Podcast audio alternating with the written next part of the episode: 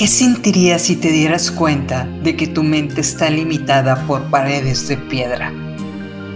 ¿Qué pasaría si te obligas a salir de ese lugar y decides expandir tus raíces de emprendimiento?